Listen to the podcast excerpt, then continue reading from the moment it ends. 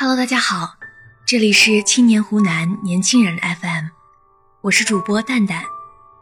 今天要给大家分享一篇稀有人类的漫画。我突然明白了一件事儿。那天新来的实习生找我倾诉，他说：“我不想改变自己，我现在做的不是我真正想做的事儿。不是说改变不了世界就别被世界改变吗？我坚持做自己有错吗？”我想起三年前的自己。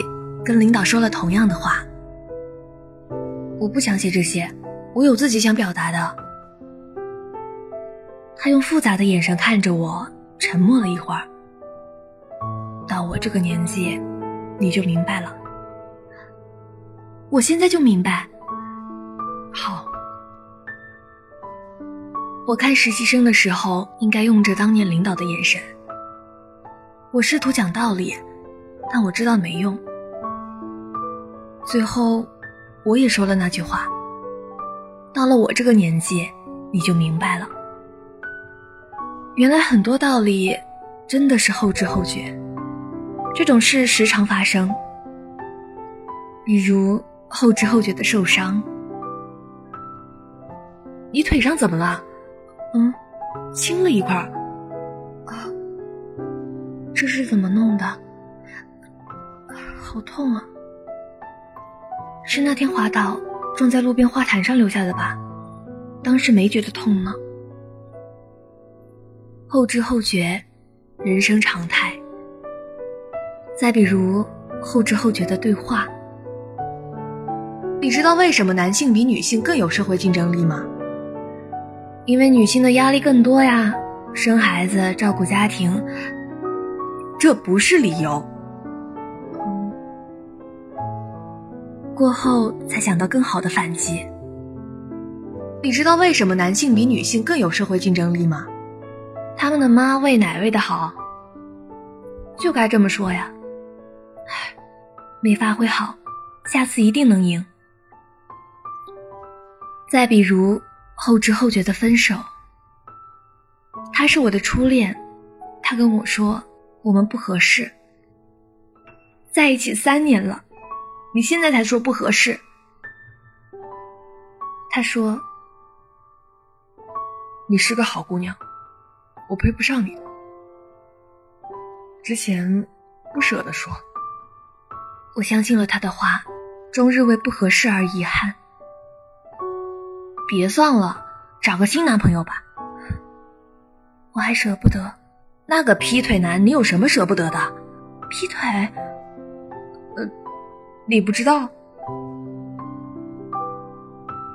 我突然想起，最后一次抱他的时候，他跟我说：“你别动。”还有，当我拿起手机问他外卖到哪的时候，他对手机的紧张。哎呀，我待会儿有客户打电话。如今想来，那都是分手预兆。还有后知后觉的心痛。我也曾对一个人说分手，那段时间他很忙，见面总是不愉快。我跟他说：“我不喜欢你了，我们分手吧。”他问我：“你真的确定了吗？”我说：“对，我受不了了，你总把负能量带给我。”刚分手的一个月，好轻松的，终于不用看人脸色了，也遇到了很好的人，嗯，总觉得哪里不对。这个盘子不错哎，盘子嘛都一样，能装菜就行了。最近工作好累啊，不要聊这些，全是负能量。那一刻，我知道是哪里不对了。我想起以前跟他在一起的情景。喜欢就买，咱买得起。今天好累啊，宝宝辛苦了，我带你吃东西好不好？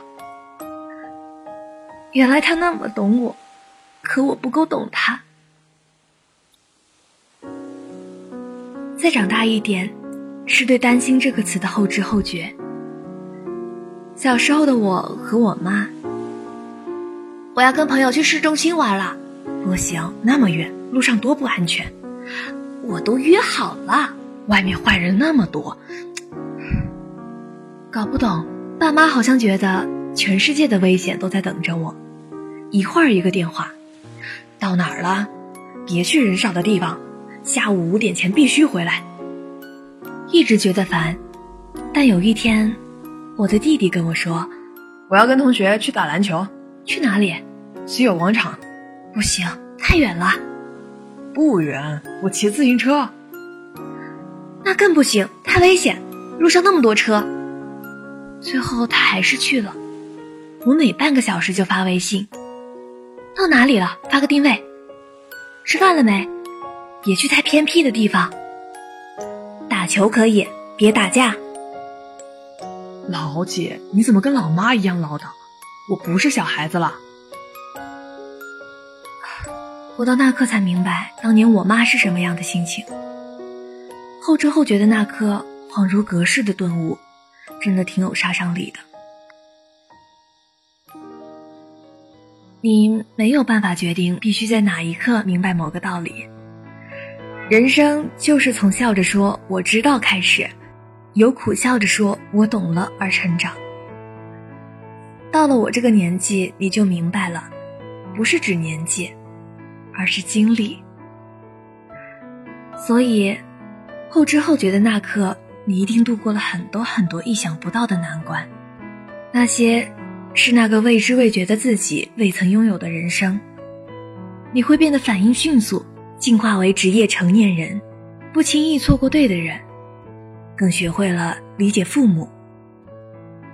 后知后觉是一种恰到好处的遗憾，我们要做的是，别让同一种遗憾发生两次。